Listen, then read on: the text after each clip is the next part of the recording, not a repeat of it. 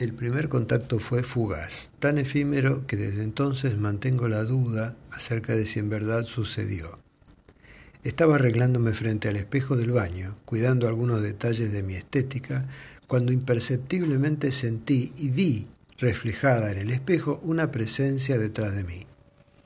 Instantáneamente me di vuelta, pero por supuesto no había nadie más que yo en ese lugar. Era obvio.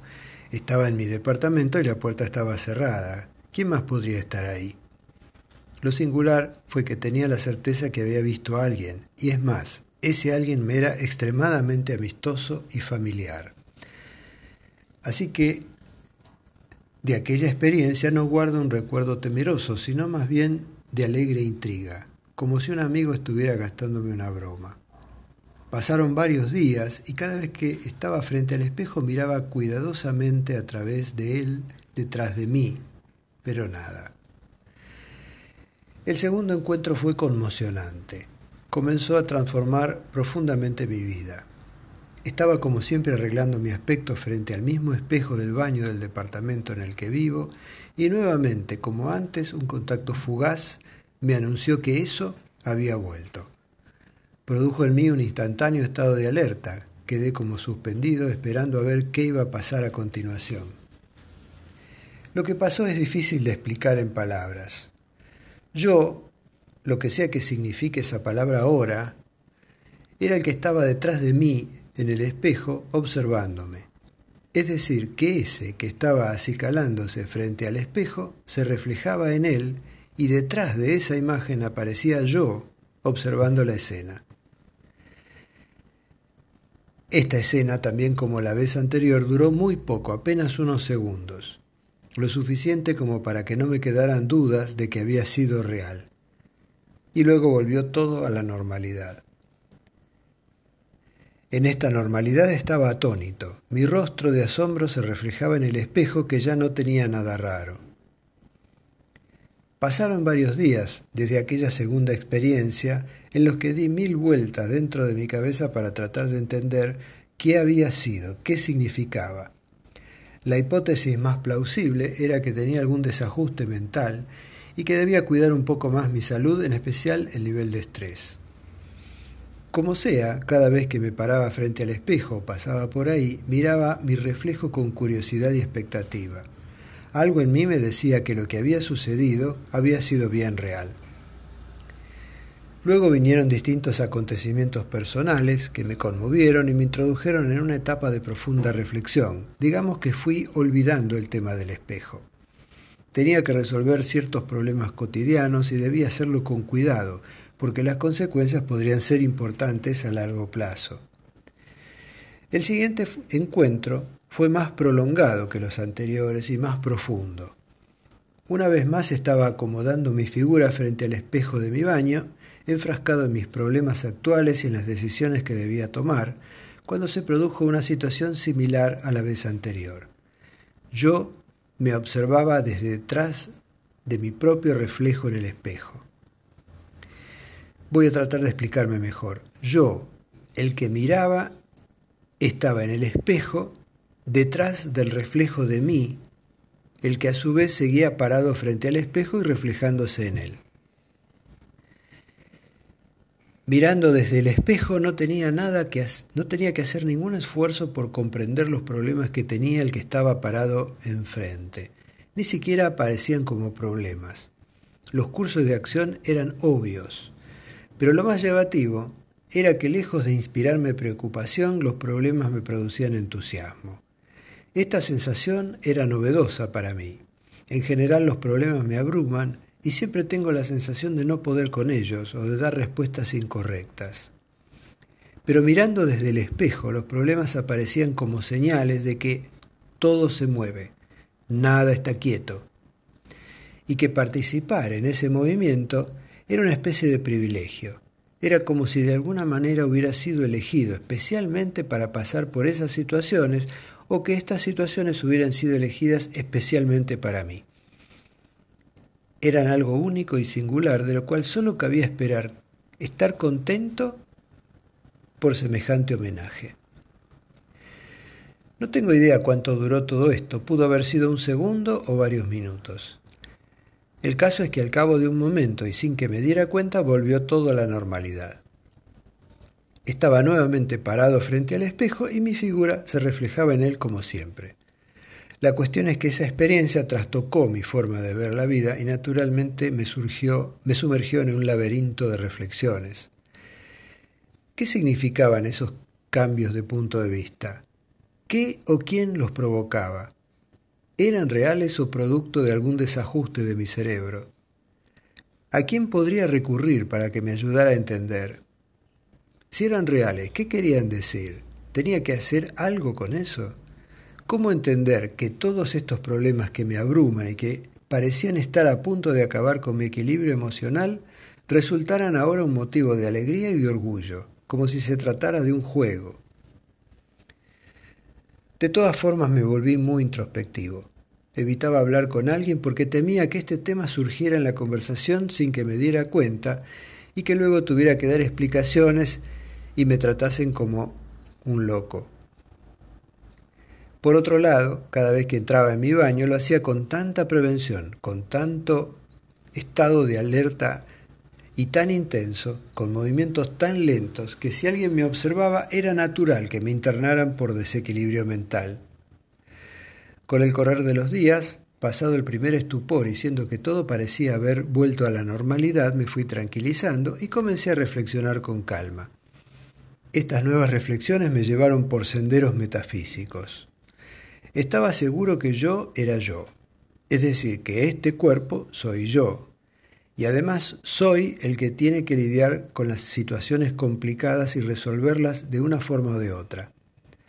Además yo soy el que sufre las consecuencias de lo que decida, para bien o para mal.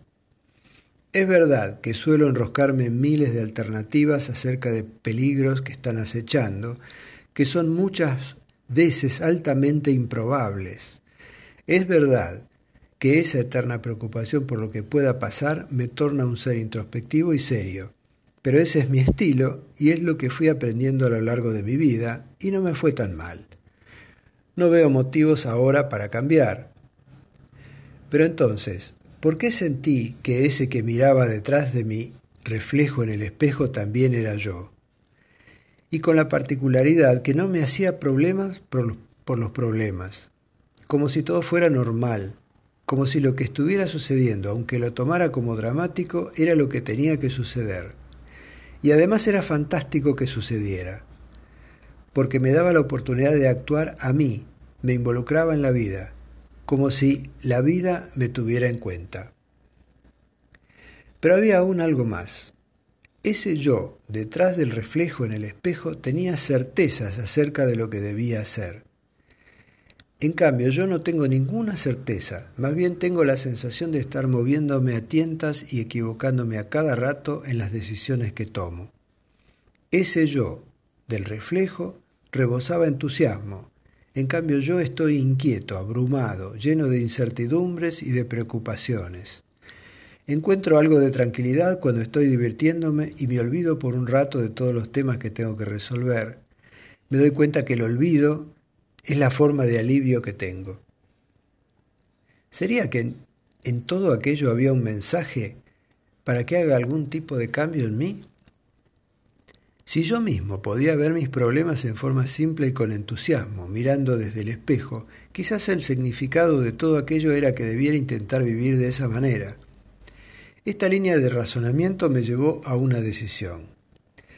No importaba qué o quién estaba provocando esas extrañas experiencias, lo que haría a partir de entonces sería esforzarme por vivir alegremente y no dar tanta importancia a los problemas que tenía ni a los que fueran surgiendo.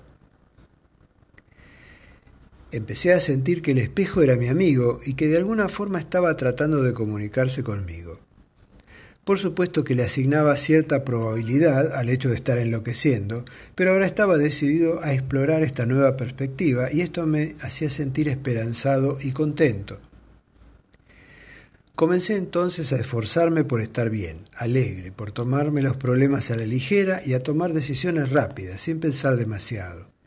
Especialmente me obligué a no pensar en futuras catástrofes que pudieran suceder en mi vida, ni a pensar en cualquier hecho que me llenara de culpa por haber actuado mal. Me sentí mucho mejor, más liviano. Con un entusiasmo de pícara alegría iba a mi baño y miraba mi figura en el espejo. Todo era normal, pero sentía cierta complicidad con el espejo. Por un largo tiempo el espejo estuvo en completo silencio, todo seguía siendo normal en el baño.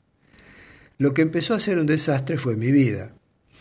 Cada vez me sentía más inquieto, sentía un enorme vacío que no podía colmar. Me di cuenta que antes también lo sentía, pero se mantenía oculto detrás de las preocupaciones. Ahora ese vacío era patente e insoportable. Ya no estaba preocupado, pero me sentía totalmente inquieto de día y de noche. Las cosas en mi vida fueron empeorando. Antes las decisiones que tomaban eran algunas buenas y otras malas. Ahora eran todas malas. No alcanzaba a solucionar un problema cuando aparecían varios adicionales, producto de algo que había hecho o que había dicho. Toda esta situación hizo eclosión. Una tarde me sentí completamente desolado y perdido, sin saber qué era lo correcto. No sabía qué era lo que debía hacer porque todo, hiciese lo que hiciese, salía siempre mal. Esa tarde fui al baño, bajé la tapa del inodoro y me senté allí a llorar. Estuve así mucho tiempo, varios minutos, quizá una hora. Lloraba y transpiraba ambos copiosamente. En un instante mi yo fue el del espejo. Mi imagen sentado en el inodoro se reflejaba en el espejo y yo veía toda la escena desde detrás de esa imagen reflejada. Continuaba desolado, sentado con el rostro entre las manos sin saber qué hacer con mi vida, y podía ver desde el interior del espejo ese ser angustiado. Pero yo, que miraba desde el espejo, lejos de estar angustiado, sentía mucha compasión por ese ser sufriente. No es posible explicar con palabras lo que sentía, pero lo voy a intentar.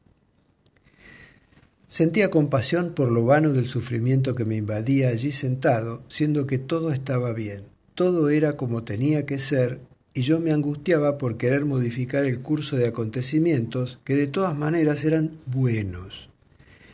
Ese pobre y sufriente ser que estaba ahí sentado imaginaba un mundo de cosas que debían ser y además imaginaba que las cosas no sucedían en la realidad como él las había imaginado. Entonces quedaba enredado en un lío que se iba complicando a sí mismo. Ese lío se retroalimentaba. Ese ser angustiado quería resolver con su mente los problemas de su mente, y eso era imposible.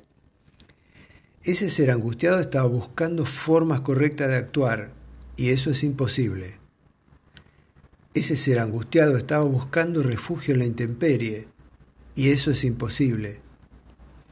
Ese ser angustiado creía, se creía totalmente solo, y eso era imposible. Ese ser angustiado creía que llegaba a su fin, y eso era imposible.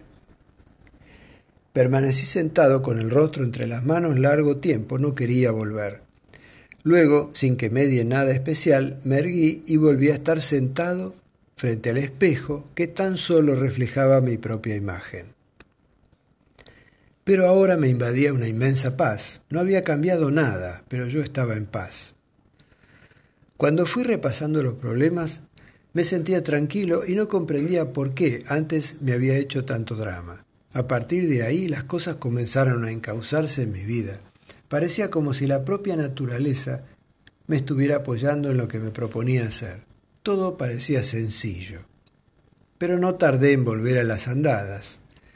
Por otro largo tiempo no volvió a aparecer la imagen del espejo, así que esa experiencia tan intensa y transformadora que había tenido fue un poco perdiendo vigencia. Volví a enredarme en mis laberintos mentales. Ahora la duda era esta.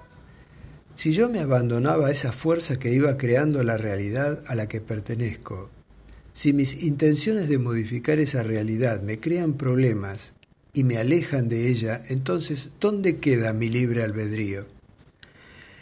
¿La vida es entonces un resignarse a lo que venga? ¿La mejor manera de vivir es no tener iniciativa ni pujanza? ¿Debo someterme a las demandas de los otros para no sufrir? ¿Los vegetales son el mejor ejemplo de cómo vivir feliz? ¿Ese era el mensaje del espejo? Pronto comenzó a crecer en mi interior una extraña fuerza, una profunda rebeldía. Era como si quisiera hacer las cosas al revés de como debían ser para afirmarme a mí mismo. La angustia y la desolación fueron reemplazadas por un sentimiento de rabia. Era una rabia oculta, no estaba en la superficie, pero se expresaba sutilmente en mis palabras y en mis actos. Una especie de cinismo despechado. De hecho, estos sentimientos eran preferibles a la desolación, pero por supuesto no estaba en paz. En ese tiempo, al entrar al baño, tenía una actitud desafiante, engreída y soberbia. La imagen del espejo no volvió a aparecer por mucho tiempo, todo volvió a ser normal. Normal significaba problemas y dramas, y otra vez volver a empezar. Especialmente volví a caer en la trampa de buscar soluciones mentales, racionales. Volví a buscar recetas, normas de comportamiento. La diferencia a mi favor es que esta vez traté de indagar acerca de cómo otras personas habían resuelto problemas similares a los que yo tenía. Fue, fue así que me embarqué en largos peregrinajes buscando alguna fórmula que me diera paz, que me indicara cómo actuar correctamente. Pero sustancialmente nada cambiaba. El espejo seguía en silencio, todo normal. Por mi parte guardaba resentimiento hacia él, pero ese resentimiento se fue disolviendo de a poco con el tiempo. Al cabo de un tiempo mis peregrinajes de búsqueda concluyeron, no eran esos mis senderos. La cosa no me iba tan mal, pero no estaba en paz y además mi salud estaba algo deteriorada. Una tarde, casi sin pensarlo, volví a mi baño. Bajé la tapa del inodoro, me senté en él y comencé a hablarle al espejo que tan solo reflejaba mi pobre imagen allí sentado. Le hablé como si fuera alguien real, le pedí ayuda si era que me estaba escuchando. No tenía idea de qué clase de ayuda le estaba solicitando, pero tenía la esperanza que si allí había alguien me comprendería. Estuve un buen rato hablando con sinceridad, con una sinceridad que me asombraba. Brotaban las palabras y las emociones. Finalmente quedé en silencio con la mirada perdida, con un sentimiento de vacío, como si me hubiera vaciado. Mi mente estaba vacía, sin pensamientos, y también mis emociones habían desaparecido. Estaba ahuecado. No sé cuánto tiempo transcurrió, pero en un instante me estaba mirando desde el fondo del espejo como las veces anteriores, había reaparecido yo. Otra vez ese familiar sentimiento de profunda compasión, solo que esta vez había una mirada de reconocimiento profundo y, definitivo para conmigo que estaba sentado. Un reconocimiento en el que no eran necesarias las palabras ni los símbolos. Un reconocimiento de siglos y siglos. El final de una larga búsqueda.